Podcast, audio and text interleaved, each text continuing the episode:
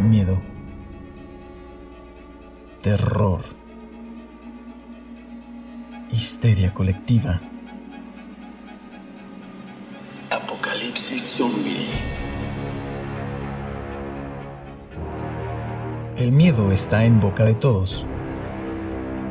Hablemos del miedo.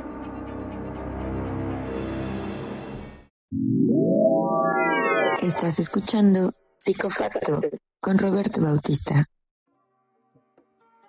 Muchas gracias por acompañarme. Te agradezco de verdad que te tomes el tiempo para escucharme independientemente de la actividad que estés realizando ahora. Antes de comenzar me gustaría hacerte una pequeña aclaración. Y la aclaración es que este podcast no pretende promover ningún tipo de ideología, ciencia, terapia, modalidad terapéutica, ni mucho menos. La intención de este podcast es simplemente platicar, de tú a tú, de ser humano a ser humano, acerca de inquietudes que tú, yo y prácticamente todo el mundo llega a tener en algún momento. Es importante que si consideras que necesitas terapia, por cualquier motivo en realidad, acudas con un profesional de la salud mental que te ayude a, a guiarte en estos turbulentos caminos de la vida humana. Habiendo hecho esta aclaración, déjame hacerte una pequeña pregunta. ¿Alguna vez en tu vida no has tenido miedo? ¿Alguna vez en tu vida realmente te levantaste y dijiste, wow, de verdad que hoy siento que puedo lograrlo todo y no sentir de verdad la menor cantidad de miedo? Miedo a llegar tarde, miedo a encontrarte con mucho tráfico, mucho, mucha gente en la calle. ¿De verdad alguna vez no has tenido miedo? ¿En qué momentos has sentido miedo? Piénsalo bien. A lo largo de toda tu vida, el miedo ha estado tan presente como la sonrisa, como el llanto, como la alegría. Quizás no en las mismas cantidades porque todos y todas somos diferentes, pero definitivamente el miedo ha estado allí. Y quiero que te des cuenta de que nunca viene solo, siempre viene acompañado de algo más. Alegría, nervios, coraje, toda la gama de emociones humanas acompañan al miedo. Y eso es porque no existe la pureza en la naturaleza, si lo podemos expresar así. No es posible solamente sentir miedo. ¿Recuerdas aquella vez que estabas intentando aprender a andar en bicicleta? Tenías miedo seguramente. ¿Y miedo a qué? Bueno, a caerte y a que te doliera. Definitivamente. Y seguramente por allí tenías miedo a decepcionar a tu papá o a tu mamá, o a tu tío o tía, o a tu hermano o hermana, o a la persona que te estuviera enseñando a andar en bicicleta. Y sin embargo, si seguiste repitiendo la misma acción, a estas alturas eres alguien que ya aprendió a andar en bicicleta y jamás se le va a olvidar andar en bicicleta. Ahora es bien importante que te des cuenta cómo es que el miedo tiene muchas caras. Aunque definitivamente la cara que más han explotado culturalmente, las canciones, los libros, las películas, las novelas, las series, pues es el miedo desagradable, el miedo desastroso, el miedo final. Yo creo que a estas alturas, tú que me estás escuchando, envueltos en este contexto global de miedo, de terror, de pánico, es importante que te sientes y te des un respiro. Y para nada más que sentarte y ver de qué va la cosa con el miedo. El miedo es algo que se aprende definitivamente. Es de las experiencias de los seres vivos conscientes que son más poderosas. A decir verdad, los animales la tienen fácil. Ellos solamente tienen que temer a no ser devorados y ya. Ellos no tienen que temer por encontrarse otro animal de su misma especie y que les arrebaten la vida por un pedazo de carne, por un pedazo de territorio. Lo que vas a ver son peleas por la carne y por el territorio, pero ¿cuántas de estas peleas realmente terminan en muertes? ¿Cuántos de estos animales tenían la intención de aniquilar a su contrincante? Pareciera que todos los animales solamente quieren asustar, expulsar, mandar un mensaje muy claro y muy fuerte de que allí, por lo menos durante algún tiempo, el otro es un intruso y está literalmente bajo las decisiones de lo que el alfa sea macho o hembra diga, decida. Los seres humanos desafortunadamente, al haber aprendido a hablar, nos hemos inventado un sinfín de miedos. Muchos tienen que ver con cosas reales, tangibles, y muchos de ellos tienen que ver con cosas subjetivas, cosas intangibles que no podemos encontrarnos, ni podemos tocar, ni podemos ver qué textura tienen, tamaño, olor, color, nada. Tener miedo, por ejemplo, a reprobar un examen puede parecer algo tangible, pero más adelante en la vida te das cuenta que es un número. Pero en aquellas circunstancias ese número lo era todo era la diferencia entre el bienestar, como sea que te lo imagines, o el malestar, y en diferentes grados de malestar. El miedo se aprende, el miedo es un mecanismo de defensa, un mecanismo de supervivencia, es un mecanismo de recordar eventos, comparar situaciones, variables y de acuerdo al resultado saber si mejor huimos o nos quedamos a atacar. Y esa es la única función del miedo. Y déjame decirte, para que estés respirando un poco más profundo y tranquilo, es que el miedo es un mecanismo importantísimo. Gracias al miedo es que has aprendido todo lo que has aprendido. Todo. Desde caminar, a hablar, a leer, a sumar, a trabajar, a reír, a llorar, a cantar, a bailar, todo tiene que ver con el miedo. Piénsalo bien. En este clima, ahora sí mundial, de miedo, de terror infundido, es importante hacer esto, sentarnos y platicar. Y darnos cuenta de que el miedo va a pasar así como la noche pasa. Y aun cuando hay lugares en el mundo en el que las noches duran mucho tiempo, la gente de allí sabe que en algún momento la noche va a acabar y va a salir el sol. En otros lugares también el sol dura durante mucho tiempo y la gente sabe que no todo el tiempo va a estar el sol arriba. Los ciclos se repiten una y otra vez. Pensemos en el 2019. ¿Qué gran evento sucedió en 2019 que a ti te haya dado miedo? De verdad piénsalo en todo, en todo. Un concierto que se canceló, una reacción de alguien, un comentario de alguien, y en el 2018 y en el 2017. Verás, el miedo, el miedo es una herramienta muy poderosa de disuasión para cualquier cosa, de verdad, para cualquier cosa. Y esto lo saben muy bien los que lo aprovechan. Gobiernos enteros basándose en sus políticas de miedo, marcas de productos utilizando el miedo como palanca para captar más compradores, si tú eres mujer y estás escuchando esto y te gusta verte bien, te gusta arreglarte, basta con que voltees a ver la cantidad de maquillajes, de tratamientos, de cremas para el cabello, para la cara y cremas especializadas para cabello de algún tipo en específico, para piel de algún tipo en particular. ¿Y eso producto de qué es? El miedo es algo que trasciende, el miedo es algo que atraviesa todas y cada una de las experiencias humanas.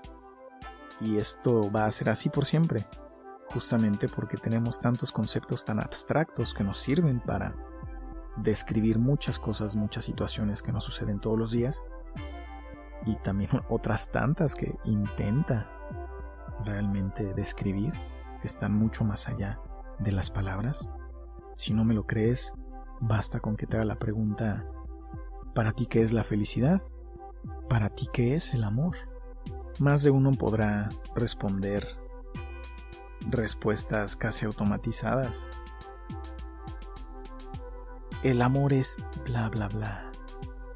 La felicidad es la la la. Cuando realmente te detienes a preguntártelo de verdad, a quererlo expresar, las palabras no te alcanzan, se evaporan, se diluyen, no se sienten igual. Es así que el miedo lo atraviesa todo. Pero no me malinterpretes, en realidad todas las emociones humanas están presentes en cualquier momento. Solamente hay unas que sobresalen por encima de otras y son las que determinan si un evento es de tal o cual naturaleza. Déjame contarte una pequeña anécdota, no es mía, eh, la pueden encontrar en, en, el libro Cambio de un terapeuta que se llama Paul Watzlawick. La verdad espero estar pronunciando correctamente el nombre. De cualquier forma voy a dejar los datos en las notas del episodio por si te dan ganas de leerlo, investigar un poco más. Es una historia de dos espías ingleses, dos espías dobles. Les llamaremos Biscuit y Snow. En la Segunda Guerra Mundial, a ellos el ejército inglés los mandó a Alemania para ser entrenados por los espías alemanes para que pudieran a su vez espiar en los ingleses. Ahí su papel de doble espía. Por alguna razón, el mayor del ejército inglés que estaba a cargo de estos, de estos espías, decidió que sería mejor no decirle a ninguno de los dos que el otro espía estaba trabajando para los ingleses. O sea, era como una cubierta doble del doble agente encubierto, si me permites el juego de palabras. En algún momento tienes que Biscuit, que es el, el espía más experimentado, al estar platicando con Snow, se le daba la impresión de que realmente Snow estaba trabajando para los alemanes. Él creía que de verdad Snow era un espía alemán que actuaba, que jugaba a ser el doble espía también para los ingleses, pero que su lealtad estaba con los alemanes. Entonces consideró, para estar a salvo, tenía que convencer a Snow de que él, Biscuit, realmente trabajaba con los alemanes. Y comenzó a hacer comentarios pro nazis, pro Alemania. Y al ver esto Snow, que realmente no sabía nada de Biscuit, comenzó a caer en la misma situación.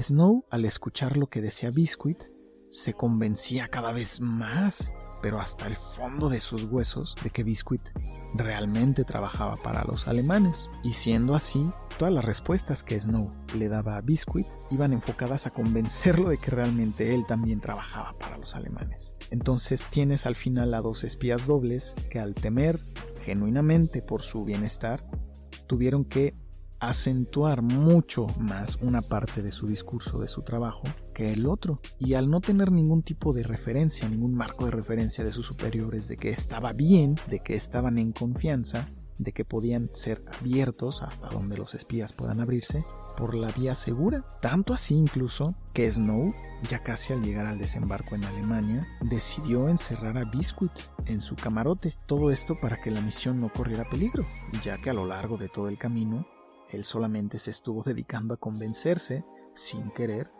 de que Biscuit en realidad era alemán, un espía alemán. Y bueno, lo encerró en su camarote y de vuelta fue Biscuit. Y este acto Snow lo hizo justamente por miedo, miedo a que la misión fracasara. Y en el camino, lo único que logró fue hacer que la misión fracasara. Qué curioso, ¿no? Si tú has visto en algún momento Kung Fu Panda, la 1, hay una escena en donde el maestro Shifu está hablando con el maestro Uhuey y el maestro Uhuey, o sea la tortuga, le dice algo así como que uno puede llegar a encontrarse con su destino en los mismos pasos que toma para evitarlo. Piénsalo bien. Tomemos como ejemplo a Biscuit y a Snow. El miedo a que la misión fracasara llevó a Snow a hacer fracasar la misión, obviamente actuando de buena fe. Pero ¿cuántas veces a ti no te ha pasado lo mismo? Y es que no hay mucho de qué culparnos en alguna forma, porque el miedo se nos inculca desde la escuela. Los exámenes, repetir el año, tener que hacer más tarea en vacaciones, miedo a no tener vacaciones, miedo a que el profesor o la profesora que son manchados, pesados, se terminen manchando y poniendo pesados contigo. Miedo a fracasarle a tus papás, a tus seres queridos. El miedo está en todos lados. Y ahora en la sociedad hipermoderna, hiperconectada, pues el miedo es más fácil de contagiar por todos lados. No hace falta mucho esfuerzo en realidad. Tú abre cualquier aplicación social, Twitter, Facebook, y es muy probable que aparte de los mensajes de las tías piolines vayas a estar encontrando muchos mensajes de pavor, de pánico, de mucha gente comprando papel de baño y terminándose el abasto de las tiendas grandes departamentales de gel antibacterial, de cubrebocas. Y todo el tiempo es miedo, miedo, miedo, miedo, miedo, ten miedo, ten miedo, ten miedo. ¿Sabes lo que yo pienso? Yo pienso que ya es hora de actuar o de pensar por lo menos un poco como Deadpool. Y perdóname todas las referencias que estoy haciendo a la cultura popular, pero es mucho más sencillo entender estas cosas así. Cuando a Deadpool apenas lo están inyectando y lo están poniendo bajo mucho estrés para activar sus genes mutantes y convertirse en el arma letal que querían que se convirtiera, hay una escena en donde le dice a su torturador que lo malo de la tortura 24/7 es que le dejas de tener miedo. Ya no hay nada más allá que lo que te han hecho. Y yo creo que es una muy buena filosofía para aplicar actualmente. Es decir, ¿el miedo es útil? Sí, claro, por supuesto que lo es. Pero de la misma forma que es útil un corta uñas. Y no por eso vas por la vida cortándote el cabello con el corta uñas, vas cortando tu comida con el corta uñas, vas prendiendo y apagando la televisión con el corta uñas. Es decir, el corta uñas es para un contexto en específico y nada más. Quizás puedas darle un uso alternativo, creativo, Digo, si no tienes unas pinzas a la mano, seguramente con un corta uñas puedes hacer cosas con cables, quitarles el plástico protector para dejar solamente el, metal conductor debajo. Con corta uñas se puede hacer. El miedo es útil, claro, pero no lo es todo. Así que en estos tiempos en donde parece que te quieren meter miedo hasta por debajo de los sueños, es importante pararte un momento como lo estamos haciendo ahora hablar sin parecer llegar a ningún lugar como lo estamos haciendo ahora y darte cuenta de todas aquellas experiencias humanas que has tenido, todas experiencias de vida en donde el miedo ha estado presente y darte cuenta que en realidad ahora, a estas alturas del partido, pues ya ni siquiera podemos hablar de la misma cantidad de miedo al pasado, ya no podemos hablar de la misma cantidad, ya no podemos hablar de la misma reacción. El sistema, y esto es una gran verdad, que si te da mucha curiosidad, no tienes que meter la nariz en los libros si no lo quieres, Basta con darle una ojeadita a varias páginas, Wikipedia por ejemplo, para empezar, y darte cuenta de cómo es que a lo largo del tiempo, esto que estamos viviendo ahora no se ha modificado. Siempre ha habido algo que causa histeria masiva, producto del gran miedo contagiado de todos, entre todos, para todos y con todos, y cómo se terminó resolviendo al final. Lo único que te puedo recomendar es, ante el miedo duda, especialmente si es miedo mediatizado. ¿Y por qué lo digo? Desde que se inventó la imprenta, los intereses de la imprenta ya no fueron compartir el conocimiento con todos, sino compartir lo que se le pagaba para compartir. Si estamos hablando de miedo mediatizado, miedo al coronavirus, muchísimos muertos en todos lados y muchísimos infectados en todos lados, pues es importante también preguntar, ¿y por qué? ¿Qué está sucediendo? Obviamente yo no soy virólogo, epidemiólogo, bacteriólogo, ni nada por el estilo, soy un humilde psicólogo clínico que está compartiendo contigo la visión humana que tiene sobre este tipo de cosas. ¿Tengo miedo actualmente? ¿Te soy honesto? No mucho. Y no tengo mucho miedo por, no porque sea, no porque yo esté loco o yo sea un irresponsable, sino más bien porque a lo largo de todo este tiempo me he estado dando cuenta de que en realidad el miedo es tan natural, es tan importante, es tan necesario como cualquier otra emoción humana. Y gracias a esto, gracias a que sé que el miedo va a estar allí, respiro tranquilo y me doy cuenta de que si es natural y lo sé escuchar, lo sé interpretar y lo sé entender dentro del contexto en el que aparece, pues a decir verdad no hay mucho que temer y cuando aparece sé que se va a ir, como los hechizos, los conjuros de Harry Potter. Cada conjuro tiene su contrahechizo. El universo funciona igual, el mundo funciona igual, todo absolutamente tiene su medicina. Y el miedo, por supuesto que no es la excepción. Me da miedo darme cuenta de que la gente realmente piensa que estamos al borde de la catástrofe zombie Y recordando la historia de los espías, es muy probable que si esto se suelta, si la gente de verdad se entrega a tener miedo sin detenerse a preguntarse por qué, el apocalipsis zombie se convierte en realidad. Me da miedo que todas aquellas personas que trabajan en la calle, todos aquellos que tienen pequeños negocios, se vean muy afectados, porque eso desencadena otro tipo de cosas. Y sin embargo no tengo demasiado miedo porque sé que una vez que la gente empieza a entender que es importante solamente cooperar, cooperar, pero no entregarse al frenesí del miedo y del pavor y de las compras y de la huida, mucho mejor nos va a ir a todos. Debo disculparme si la forma en la que he platicado contigo durante todos estos minutos te ha puesto a reflexionar, incluso si te hizo dormir. Pero ya sabes, no todo tiene que ser tomado tan en serio como el miedo. Mucho ojo, estoy hablando del miedo. Y muchas veces lo que más nos ayuda es escuchar la perspectiva del otro, pero la perspectiva genuina del otro, no la perspectiva mediatizada del otro, así como yo te la estoy diciendo. ¿Qué opinas tú? Te doy las gracias por haberme escuchado hasta acá, muchas gracias por la paciencia, déjame tus comentarios en la plataforma en la que estés escuchando este episodio para saber qué es lo que quieres escuchar. Puedes seguirme en mis redes sociales, las estoy poniendo a punto, es un trabajo en progreso, pero en Instagram me puedes encontrar como psicofacto-bajo, en Facebook psicofacto.oficial, me ayudarías muchísimo y me dará mucho gusto saber qué es lo que piensas. Hasta la próxima.